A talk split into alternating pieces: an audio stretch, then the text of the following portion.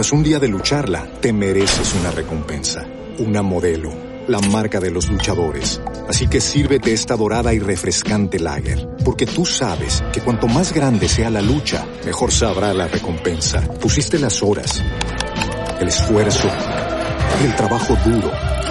Tú eres un luchador y esta cerveza es para ti.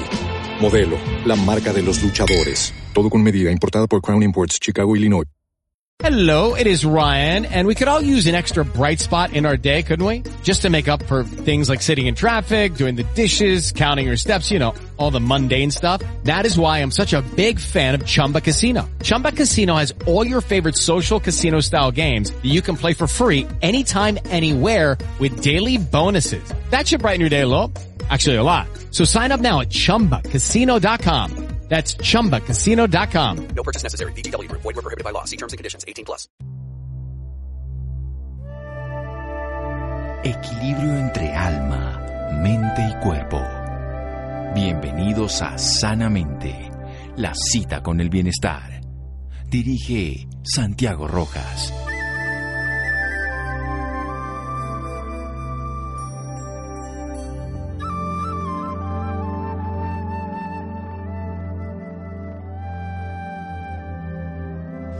La medicina es una ciencia de la incertidumbre y un arte de la probabilidad. William Osler. Buenas noches, estamos en Sanamente de Caracol Radio, su programa de salud, la unidad de cuidado intensivo. ¿Qué significa eso en medicina? ¿Quiénes llevan ahí? Había una controversia, incluso se ha intentado agredir a un colega que trabaja en una unidad de cuidado intensivo. ¿Qué hace un médico en cuidado intensivo? ¿Qué formación tiene? ¿Qué se hace con los pacientes? ¿Cuáles son los criterios? ¿Qué se puede lograr? Bien, Hablemos con alguien que por supuesto sabe el tema, el doctor José Luis Achini. Él nació en Cingelejo, Sucre, se graduó como médico y cirujano de la Facultad de Medicina de la Universidad Libre, seccional Barranquilla.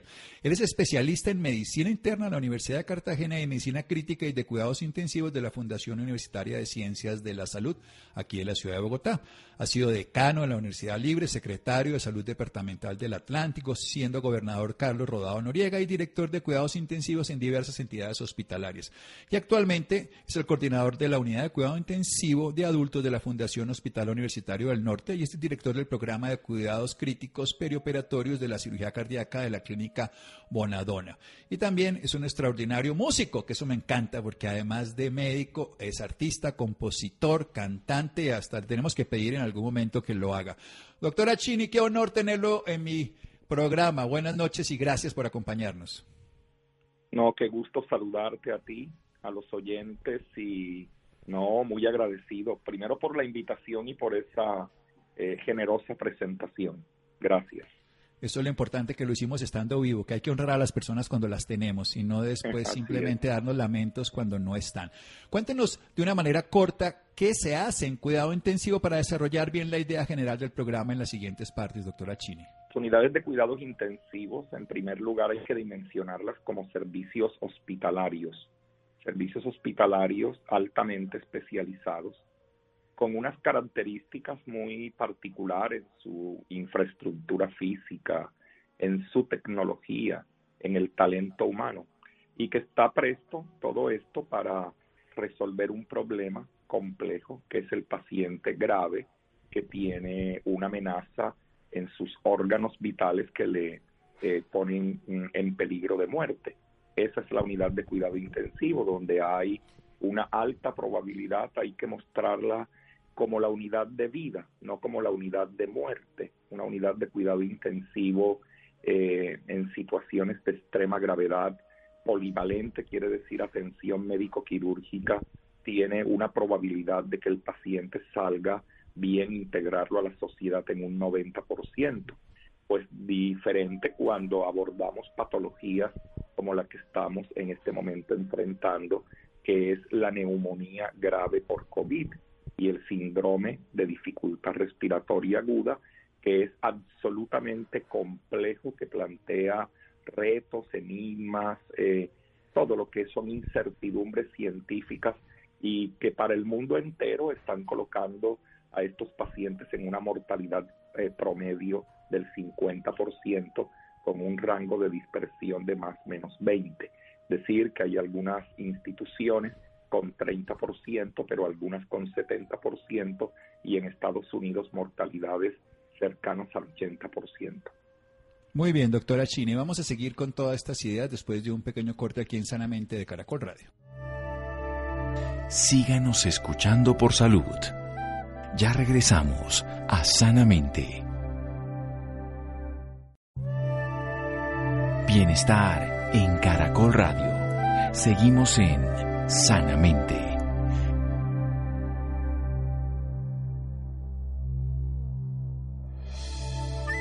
Seguimos en Sanamente de Caracol Radio. Estamos con un músico, compositor y cantante que se dedica también, por supuesto, desde el punto de vista profesional, a ser el coordinador de la Unidad de Cuidado Intensivo de Adultos de la Fundación Hospital Universitario del Norte y director del programa de cuidados críticos perioperatorios de cirugía cardíaca de la clínica Bonadona. Él está allá en la costa caribe. Él nació en Cincelejo, médico, cirujano y además especialista en medicina interna y medicina crítica. Nos está hablando de lo que es un servicio hospitalario de alta complejidad, una altamente especializado, una unidad de cuidado intensivo, con un grupo humano, con un talento humano muy especializado, con alta tecnología y que maneja compleja a pacientes con complejidades altas. Es una unidad de vida, no la define el doctor. ¿Eso qué quiere decir?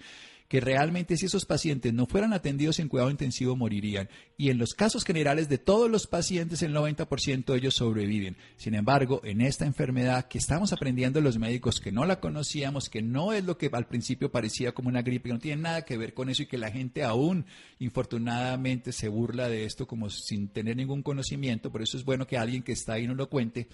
Se sabe que la mortalidad está en cerca de la mitad de los pacientes. Recordemos, se salvan el 90% de otros pacientes críticos que podrían morirse si no estuvieran en un cuidado intensivo.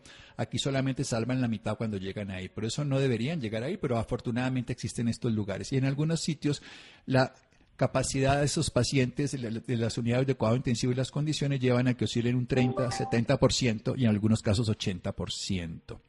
Muy bien, Pasemos entonces a temas fundamentales de una unidad de cuidado intensivo. ¿Cuáles son los criterios? ¿Quién determina? ¿Cómo se hace para que un paciente llegue dentro de un servicio hospitalario, doctora Chini, a una unidad de cuidado intensivo?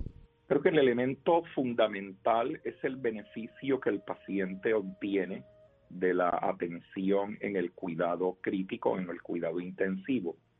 Eh, ese beneficio está determinado por las condiciones preexistentes del paciente, su estado funcional previo, eh, condiciones que pueden llevar a la fragilidad del ser humano, cuando la condición es grave porque ya hemos dicho que el requerimiento fundamental en esa excelente síntesis que hiciste eh, es la gravedad dada por la, por la alteración fisiológica eh, de uno o más órganos. Entonces, entre más órganos estén dañados o un órgano severamente comprometido, por ejemplo en COVID la parte pulmonar, ese paciente tiene el criterio prioritario de ingreso a la unidad. Ahora, que ingrese o no ingrese, más en un tiempo de pandemia, le agrega unos elementos de carácter ético que se llama ese principio de beneficencia, es decir, hasta dónde este paciente puede beneficiarse de la atención de ese cuidado crítico. Eh, y lo digo porque vamos a tener una demanda extraordinariamente alta frente a la capacidad de oferta como la que estamos teniendo, por ejemplo, en Barranquilla y el Atlántico, donde el juicio ético, eh, que es justicia distributiva, entra a jugar un papel importante. Conclusión, el criterio de ingreso se hace bajo aspectos de carácter o parámetros de carácter eh, técnico-científico, que es la gravedad de la situación, de la, de la condición del paciente y aspectos de carácter ético. Sí, la gravedad técnico-científica. Esto es bien interesante porque los dilemas éticos tienen justicia, como usted dice, distributiva, tienen no maleficencia, que es no hacerle daño a una persona, tienen autonomía y tienen beneficencia, pero en este caso, cuando empezamos a tener no 10 pacientes y, 100 camas, sino cuando tenemos 100 pacientes y 10 camas, pues es donde toca tener todos estos criterios para tomar decisiones que a nadie, a ningún médico nos gustaría y por supuesto ningún paciente tener que padecer esto. Por eso es que hay que evitar que lleguen los pacientes ahí. Afortunadamente están ahí. ¿Qué se les hace en cuidado intensivo a estos pacientes, doctora Chini? en cuidado intensivo, eh, yo creo que lo, lo, lo, lo, que lo caracteriza y es lo que lo muestra eh, como, como la unidad eh, de terapia intensiva es el soporte, soporte de órganos. por ejemplo, la ventilación mecánica es apoyar el sistema respiratorio o cuando hay una falla renal o un fracaso renal, el soporte renal eh, es la manera de intentar superar el problema que causó la falla renal, entre tanto un dispositivo, un equipo, una máquina extracorpórea hace esas funciones. Eh, otra de las cosas importantes, además del apoyo fisiológico o soporte fisiológico, es el monitoreo, porque de la mano con la gravedad tenemos que estar haciendo una vigilancia continua de variables fisiológicas que de no estar dentro de un parámetro objetivo termina pues determinando el desenlace del paciente. Así que si hay una cosa que también caracteriza, que es casi como el paradigma de la unidad de cuidado intensivo, es la supervisión, la vigilancia estrecha o el monitoreo, que lo hacemos desde la óptica clínica, pero que también lo hacemos desde el punto de vista electrónico a través de equipos biomédicos. Administramos eh, medicamentos que son consonantes con la situación crítica, medicamentos por vía endovenosa a través de dispositivos que son catéteres que se colocan en grandes venas. Ya no son catéteres periféricos, es decir, las venitas periféricas canalizadas son dispositivos que deben colocarse con adecuado margen de seguridad para evitar hacer daño. Es ahí donde una de las consignas importantes es gestión de riesgo en la unidad de cuidado intensivo. Se maximiza ese concepto en términos de calidad. Tenemos que gestionar el riesgo y uno de los riesgos es el tema de la administración de esos medicamentos. Es decir, la unidad de cuidado intensivo desde una óptica multidisciplinar porque no es solamente el intensivista, eh, hay otras especialidades que por norma están establecidas como que tienen las capacidades, las competencias para trabajar en el área de cuidado crítico, pero tenemos la enfermera, la auxiliar de enfermería, que debe ser cuali calificada, es decir, y en número adecuado, eh, y las fisioterapeutas y terapeutas respiratorias, además de los servicios de apoyo o de, las, de los auxiliares de apoyo. Todo esto es lo que constituye esa complejidad de la unidad y lo que lo caracteriza, el soporte fisiológico y el monitoreo estrecho por parte de un equipo multidisciplinar que hace intervenciones de alta complejidad. Si hay algo que todo eso que usted está diciendo puede resolver una pregunta, pero se la voy a hacer nuevamente. Entonces, ¿por qué no se montan muchas más unidades de cuidado intensivo en todos lados si son las que se necesitan? Usted quiero que lo termine de contestar, aunque lo acaba de decir, porque la gente a veces dice, pero es que monten más, que traigan más máquinas y todo, pero usted ha hablado de muchas cosas más, por favor. Bueno, para estos tiempos en donde Colombia eh, registraba a través de su sistema REPS, eh, registro único de prestadores de servicio o especiales, eh, registraba 5.349 camas de cuidados intensivos. En este momento ya vamos a completar las 7.000 camas de las 10.000. Es decir, que ha habido un incremento eh, importante y se piensa duplicar el número de camas. ¿Esto por qué? Porque, bueno, hay una demanda que se prevé a partir de unos modelos matemáticos, se establece, bueno, en esta pandemia nosotros vamos a esperar tantos eventos críticos y de acuerdo al tiempo que el paciente dura en una cama y el giro cama, vamos a necesitar tantas camas y así lo han hecho todos los departamentos, todos los distritos, de presentar sus necesidades de lo que llamamos el plan de expansión. A mí me parece muy importante destacar un hecho que se llama adaptabilidad en tiempos de guerra, en tiempos de pandemia, cuando tenemos una amenaza mayor a la capacidad de respuesta, las instituciones se adaptan, los sistemas de salud se adaptan y lo hace Italia, lo hace China, lo hace Estados Unidos y Colombia también. Entonces, están viendo ustedes cómo las unidades de cuidados intensivos, que por eso le llamamos mejor áreas críticas, se salen del entorno tradicional para mm, transicionar a otras áreas que anteriormente no estaban diseñadas para esto, pero que se adaptan precisamente para poder responder con alta capacidad. Ahora, que por qué no habitualmente tantas camas? Colombia tiene en proporción a mil habitantes una cantidad significativa de camas de cuidados críticos. Eh, Chile proporcionalmente tiene una cantidad mucho menor. Colapsó rápidamente Chile y sobre la marcha se dieron a la tarea de incrementar prácticamente en un 200% el número de camas. Entonces, no es fácil, como ya habrás oído, por, por lo que te he dicho de esa complejidad, eh, construir y dotar una unidad de cuidado intensivo que puede aproximadamente en un escenario muy conservador costar cerca de los 70 mil dólares cada unidad.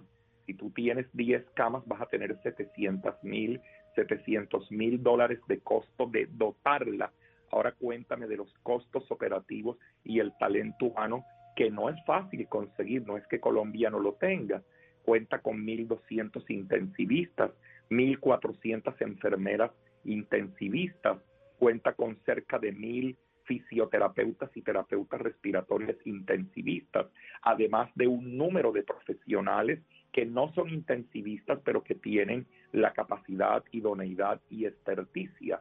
Entonces, el techo finalmente, eh, inclusive en pandemia, se lo coloca es el, el personal y el talento humano, que es el que va a manejar esos ventiladores, porque un concepto diferente es cama a cama de cuidado crítico efectiva y una cosa diferente es ventilador a ventilación mecánica. La ventilación del paciente, del soporte ventilatorio de COVID es altamente complejo, muy complejo. Estos pacientes tienen un daño estructural del pulmón y una alteración funcional con problemas de oxigenación severo tenemos que utilizar modos ventilatorios extraordinariamente muy estratégicos, ¿no? Y por personal experto que pueda ir vigilando y modificando todo esto, colocar a los pacientes, llamamos nosotros en prono, boca abajo para mejorar la oxigenación. Entonces, no es fácil eh, montar una unidad, dotar una unidad y ante todo poder hacerla efectiva, efectiva y resolutiva que es a través del talento humano.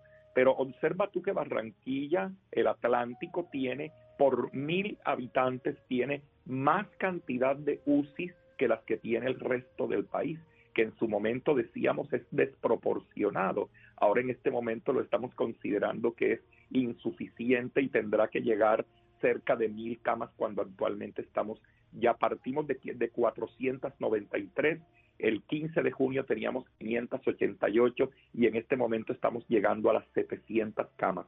Los esfuerzos que hacen los gobiernos para tener esas camas de cuidado crítico son enormes. Y es ahí el mensaje para la comunidad. Precisamente, ahora vamos a hacer un pequeño corte, pero hagamos una reflexión entre todos. Esto es un tema de todos, no se va a parar si no todos intervenimos. Seguimos aquí en Sanamente de Caracol Radio. Síganos escuchando por salud. Ya regresamos a Sanamente. Bienestar en Caracol Radio. Seguimos en Sanamente.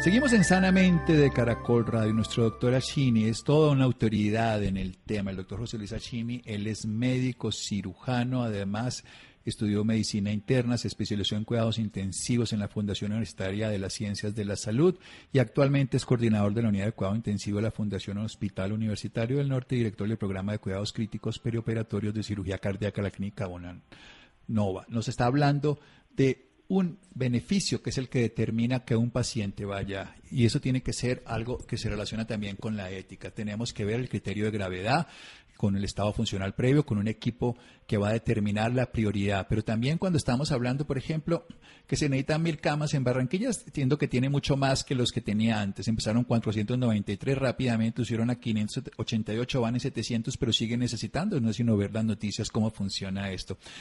Y que, pero dotar cada una de estas unidades, cada una unidad, no la cama, es toda la tecnología. Y además, sin hablar de lo que sirve, operarlo, hay 1.200 intensivistas en Colombia, 1.400 enfermeras capacitadas y 1.000 terapeutas que tienen también que estar ahí. O sea que se requiere soporte humano, tecnología y, por supuesto, el espacio físico dentro de un hospital. Eso no se puede montar en un garaje. Requiere todas estas realidades pero vemos la importancia de ese soporte vital. Recordemos que una persona si deja de respirar tres minutos va a estar muerta a los cinco minutos, o sea que el soporte respiratorio y en esta enfermedad del COVID-19 el soporte respiratorio es esencial porque tiene unas características diferentes, porque requiere un manejo específico, incluso colocar a la persona boca abajo, lo que llamamos los médicos en prono. Y requiere además un soporte circulatorio con medicamentos especializados, un soporte renal si llega a haber falla, un soporte también antiinfeccioso para todas las gérmenes concomitantes, llamamos bacterias y otros gérmenes que pueden llegar a contaminar este paciente. Pero hay que tomar decisiones éticas y esta es la gran dificultad en medicina, decisiones que tienen que ver con la beneficencia, con la justicia distributiva y también a veces con la autonomía que el paciente define. Estamos en un estado crítico. Ayudémosle a estas personas que están dando su vida por la vida de otros en cuidado intensivo, cuidándonos, siguiendo las reglas de lavado de manos, de aislamiento, de ponernos tapabocas para que no tengamos que colapsar el sistema. Por eso se ha hecho algo que realmente es muy complejo para todos, la cuarentena, pero lo que nos están contando es un hecho real. Sigamos hablando de esto precisamente porque esta es una enfermedad que no conocíamos. ¿Qué se ha ido aprendiendo, doctor? Obviamente no vamos a entrar en datos muy técnicos, pero ¿cómo se ha ido modificando ese manejo desde los primeros informes que se reciben en enero, febrero? No nos tocaron a nosotros, pero en otros países, Italia luego nos va contando cosas, España, Estados Unidos, a lo que vamos hoy. Y ustedes aprenden. Bien, eh, lo que son intervenciones dirigidas al virus a neutralizar el virus, eh, intervenciones dirigidas a detener la progresión de la enfermedad hasta ahora.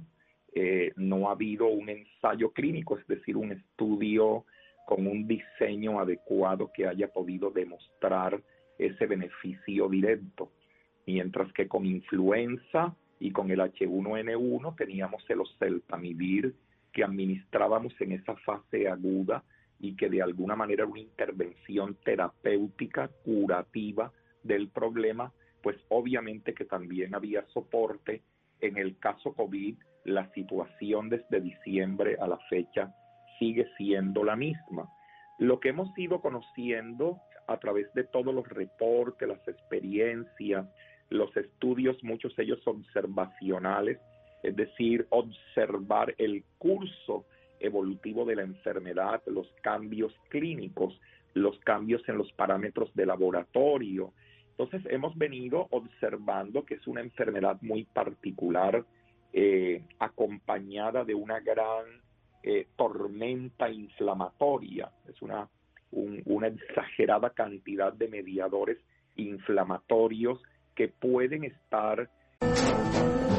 Tras un día de lucharla, te mereces una recompensa una modelo, la marca de los luchadores. Así que sírvete esta dorada y refrescante lager, porque tú sabes que cuanto más grande sea la lucha, mejor sabrá la recompensa. Pusiste las horas, el esfuerzo, el trabajo duro. Tú eres un luchador y esta cerveza es para ti. Modelo, la marca de los luchadores. Todo con medida, importada por Crown Imports, Chicago, Illinois. Ocurriendo en el pulmón tanto en la parte que recubre los alveolos, que es el epitelio, como el endotelio capilar, y desde ahí, que es en donde está el efecto inicial lesivo del virus, es decir, los primeros días el daño viral es directo, pero luego de ahí se desprenden una cadena de reacciones inflamatorias que crecen de manera abrumadora y que terminan afectando diferentes órganos. Entonces hemos estado concentrados en esa interacción del virus, sistema inflamatorio que surge de la parte pulmonar y un fenómeno asociado también que hemos venido conociendo, que son los eh, eventos trombóticos y los eventos embólicos. Tiene que ver esto con coagulación, una interacción que conocemos hace más de 20 años de inflamación y trombosis, pero que aquí alcanza eh, un papel preponderante. Entonces, lo que hemos venido haciendo es, primero lo que hacemos los intensivistas, consideramos que nuestra cuota desde el punto de vista de las medidas de soporte, vigilancia, monitoreo es fundamental, ¿no?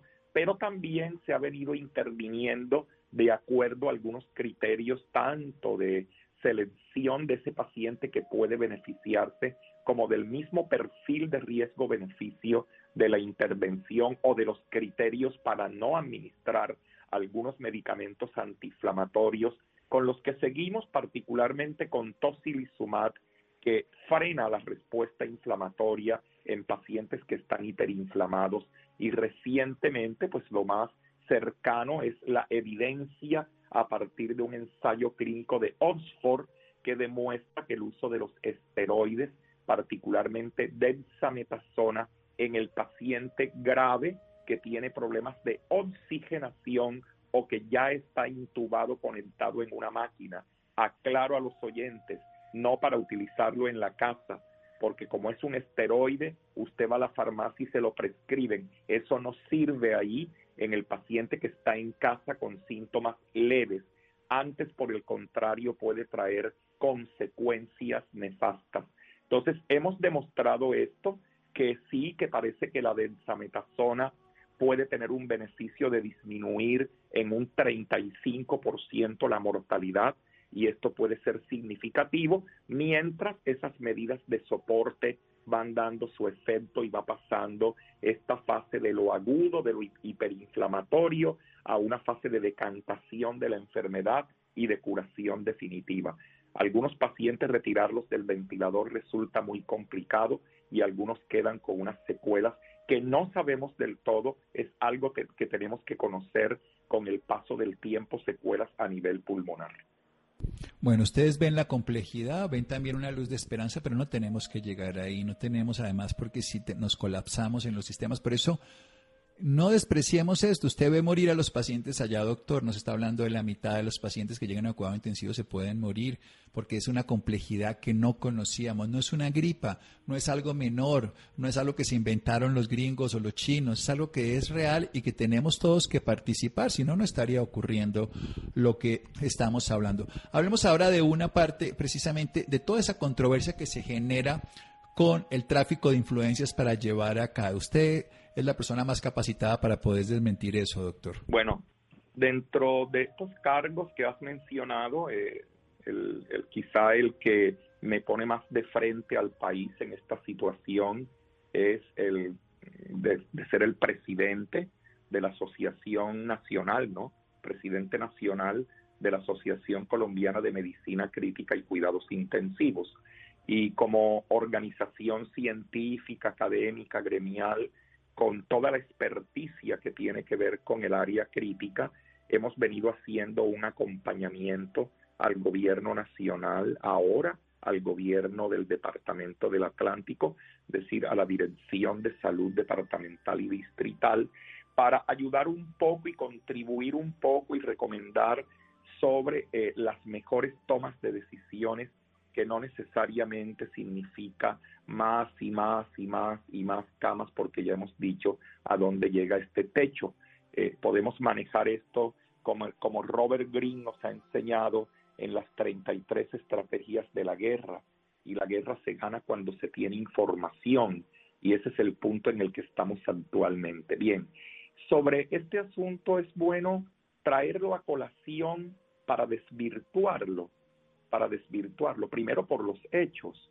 Eh, hasta ahora no se ha podido demostrar eh, la supersalud, no ha salido a los medios a decir, mire, se encontraron estas anomalías en tales y tales instituciones y vamos a un castigo ejemplar. Eh, lo del senador fue desafortunado porque establece que se ingresan pacientes que no cumplen criterios para entrar a la unidad. Y habla entonces de esto que es desastroso, eh, de que existe un tráfico y el ministro habla también de ese tráfico eh, y de un negociado, al parecer, que tiene que ver con eh, intentar retener a los pacientes más tiempo de lo necesario.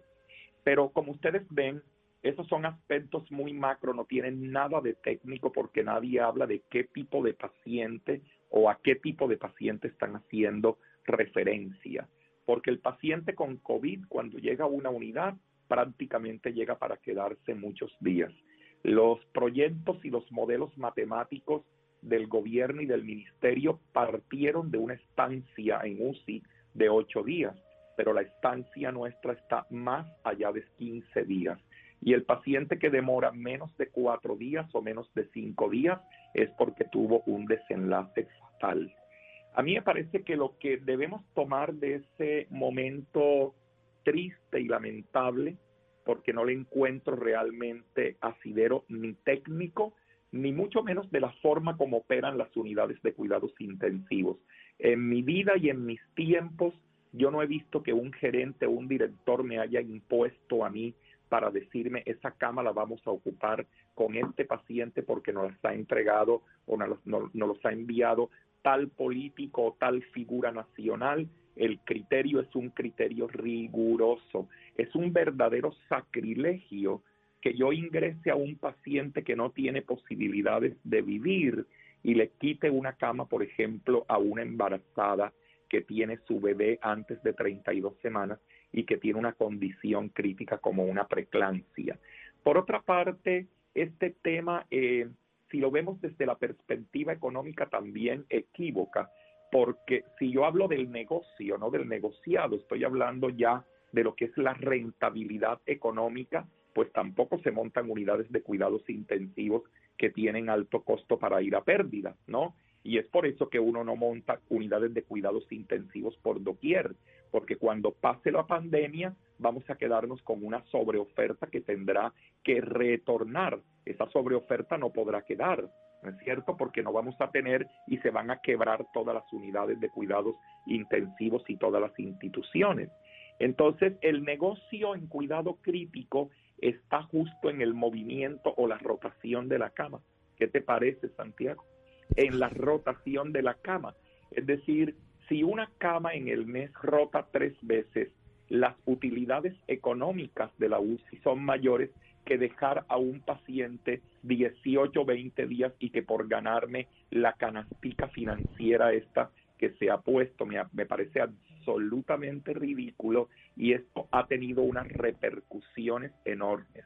Ustedes no saben qué tanta repercusión.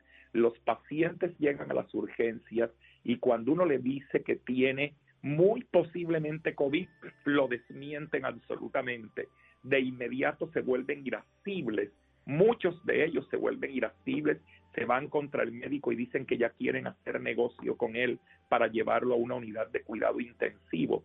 Y esa mortalidad que tú estás viendo hoy tiene, es la consecuencia en gran parte de la falta de confianza que se ha generado en la gente sobre el manejo hospitalario y el manejo del cuidado crítico, que me parece calamitoso y que, insisto, está dando al traste con muchas vidas, porque los pacientes piden salidas voluntarias y a las tres horas llegan cuando están prácticamente muertos. Bueno, mi doctora Chini, gracias por esto. Primero que todo y último que todo, siempre muchas gracias por lo que están haciendo en cuidado intensivo. Tengo absoluta certeza de la ética del profesionalismo del cuidado intensivo colombiano. Como médico lo he visto durante tantos años y me alegra que usted haya puesto con esa claridad y demostrar lo que hace un cuidado intensivo, que es mantener vivos a quienes de ninguna otra forma lo podrían hacer y que aquí el único objetivo de cualquier paciente que entra en cuidado intensivo es el mismo del médico, vivir, vivir en las mejores condiciones con profesionalismo. Le agradezco mucho toda su información, doctora Chini, ha sido un honor que nos acompañe. Muy bien, Santiago, y la próxima invita, invítame a cantar, por favor. Eso, eso, oiga, pero un cantico, 20 segundos de canto, por favor, por favor. Gracias a la vida que me ha dado tanto, me dio dos luceros que cuando los abro, perfecto distingo lo negro del blanco y en el ancho cielo su fondo estrellado y en las multitudes la mujer que amo. Gracias a la vida. sí. Qué maravilla, qué maravilla, doctor. Muchísimas gracias y descanse, por favor, que todos los días a usted le Gracias. toca una intensidad grande. Síganos escuchando por salud. Ya regresamos a Sanamente.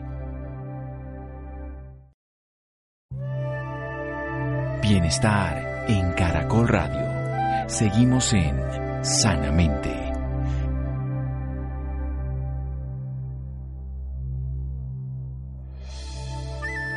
Seguimos en Sanamente de Caracol Radio. Raquitismo hipofosfatémico ligado al cromosoma X. Es un trastorno genético que se puede tardar hasta seis años en ser diagnosticado, por eso es importante conocerlo, Juan José. Buenas noches Santiago para usted y para quienes nos escuchan a esta hora. El raquitismo hipofosfatémico ligado al X es un trastorno genético que puede tardar hasta 6 años en ser diagnosticado. La red XLH es una organización que hace un llamado a entender la importancia del diagnóstico precoz y preciso, así como mantener un tratamiento adecuado para poder tener calidad de vida, en especial el 23 de junio, día en el que se conmemora esta enfermedad genética rara. Para hablarnos más del tema nos acompaña la doctora Adriana Medina, médica endocrinóloga del Hospital San José y es coordinadora del programa de fracturas. Buenas noches, doctora Adriana, y bienvenida sanamente. Buenas noches, Juan José, y buenas noches a toda la audiencia. Doctora, para iniciar, cuéntenos qué es el raquitismo hipofosfatémico. Bueno, el raquitismo eh, hipofosfatémico se refiere a una enfermedad genética en la que hay una disminución del fósforo. El fósforo es muy importante para los huesos, sea, no solamente el calcio, no solamente la vitamina D, sino también el fósforo. Entonces, esta es una enfermedad genética en la que se produce, eh, o no se produce, sino se disminuye la cantidad de fósforo, eh, se elimina en grandes cantidades por la orina y la persona desde su nacimiento está siempre bajo una disminución de fósforo que va a llevar a una alteración en sus huesos, hace que los huesos sean poco fuertes, sean más blandos y se puedan deformar fácilmente. Doctora, ¿cuáles son los síntomas de esta enfermedad? Bueno, desde pequeño se puede presentar con una baja estatura, eh, empieza a notarse porque el niño no está creciendo lo, normal y puede empezar a presentarse deformidades en las piernas, sobre todo cuando empiezan a caminar.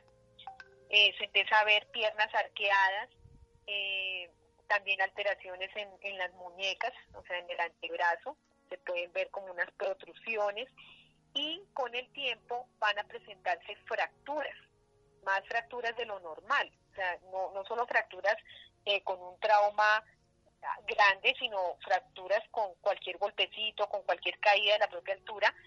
Eso empieza a verse ya un poco más grandes, niños más grandes, adolescentes y en la edad adulta se presentan con mucha frecuencia. Además pueden presentar de dolor, dolor en los huesos, dolores musculares y rigidez en las articulaciones. Doctora, ¿y los niños son quienes más se ven afectados? Todas, los, se, se presenta desde la niñez porque es una enfermedad genética, pero estos niños pues van a, crecer y van a ser adultos y entonces esta enfermedad que es muy rara puede verse uno de cada 20 mil personas, eh, la podemos ver desde los niños, adolescentes, adultos eh, que están sufriendo esta enfermedad. El problema es que puede pasar desapercibida precisamente porque es una enfermedad rara. Y a veces la gente cree que, ah, que su niño nació con las piernas eh, arqueadas o, que se le están arqueando, deformando las piernas, piensan que es por otra cosa, piensan que de pronto es porque nació eh, en un parto de pies o piensan que fue porque hizo una mala fuerza o porque se sentaba mal y eso no tiene que ver. Eh, esto es una enfermedad genética en la que se presentan estas deformidades por la deficiencia de, fósforo. Entonces, eh, debe haber un llamado de, atención ante el público en general y ante la comunidad de médicos para que se detecten estos casos de deformidades en las piernas, que son generalmente piernas arqueadas o de cualquier forma, porque los huesos prácticamente se reblandecen y se alteran y pierden fortaleza. y el llamado es a que se detecte a tiempo para que pues se preste atención, se hagan los exámenes pertinentes y se dé el tratamiento adecuado. Y finalmente, ¿cómo logran diagnosticar la enfermedad o qué deben hacer las personas en caso de tener los síntomas? Normalmente, eh, al principio, o sea, que se detecta cuando empiezan a verse las deformidades o las fracturas frecuentes, eh, las personas que sufren de esta enfermedad, como esto es una enfermedad genética, antes de hablar del diagnóstico, quiero decir que siempre debe haber una consejería de un genetista, una consejería genética, porque es una enfermedad que se puede transmitir a los hijos. Y pues esta enfermedad altera mucho la calidad de vida, porque causa dolor, causa rigidez, causa fracturas, discapacidad. El diagnóstico eh, inicial se hace con la medición del fósforo. Se mide el fósforo en sangre y ahí se puede saber si hay niveles muy bajitos. Y el, el diagnóstico ya eh, definitivo o, el que nos lo confirma es, es un estudio genético, que también se puede hacer en el plan de salud.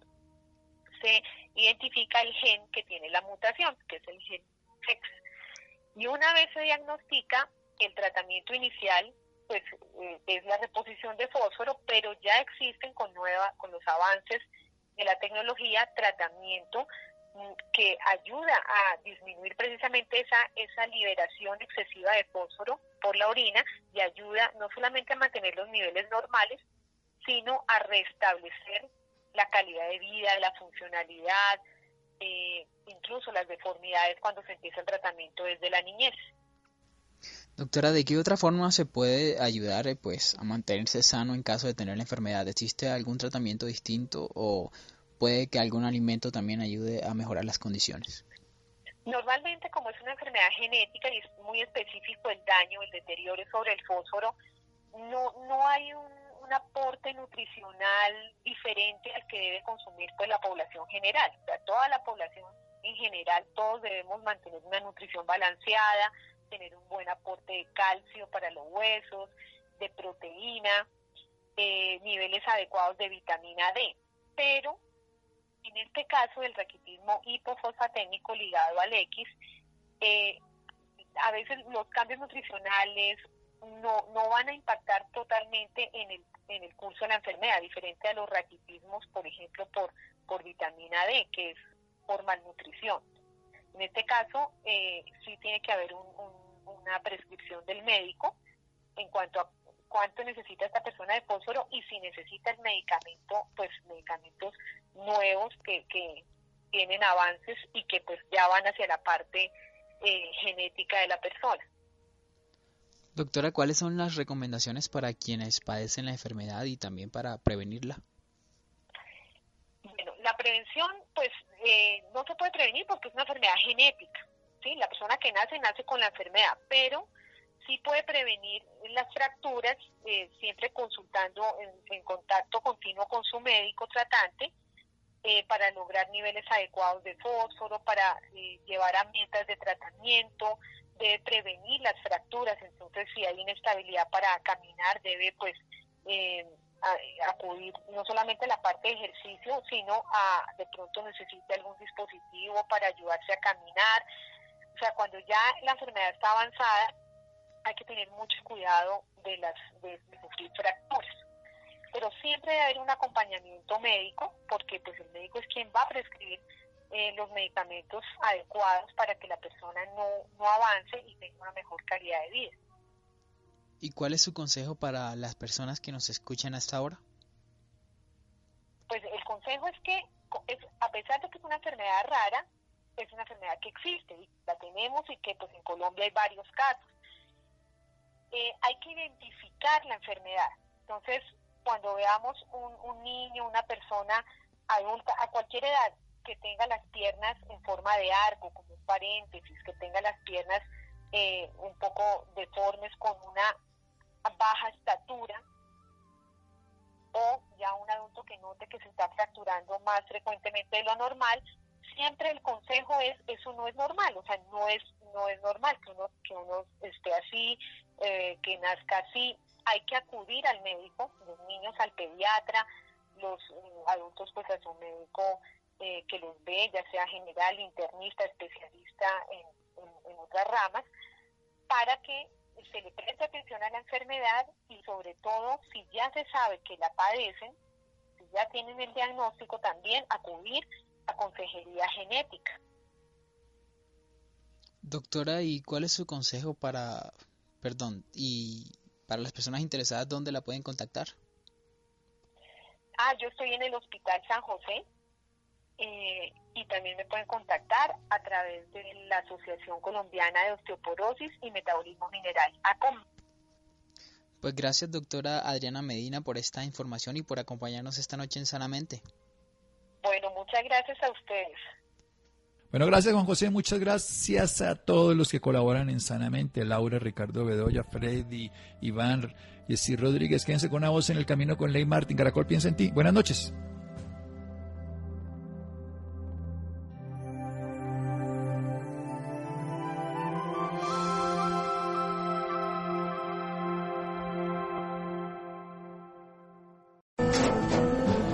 Un día de lucharla, te mereces una recompensa, una modelo, la marca de los luchadores. Así que sírvete esta dorada y refrescante lager, porque tú sabes que cuanto más grande sea la lucha, mejor sabrá la recompensa. Pusiste las horas, el esfuerzo, el trabajo duro.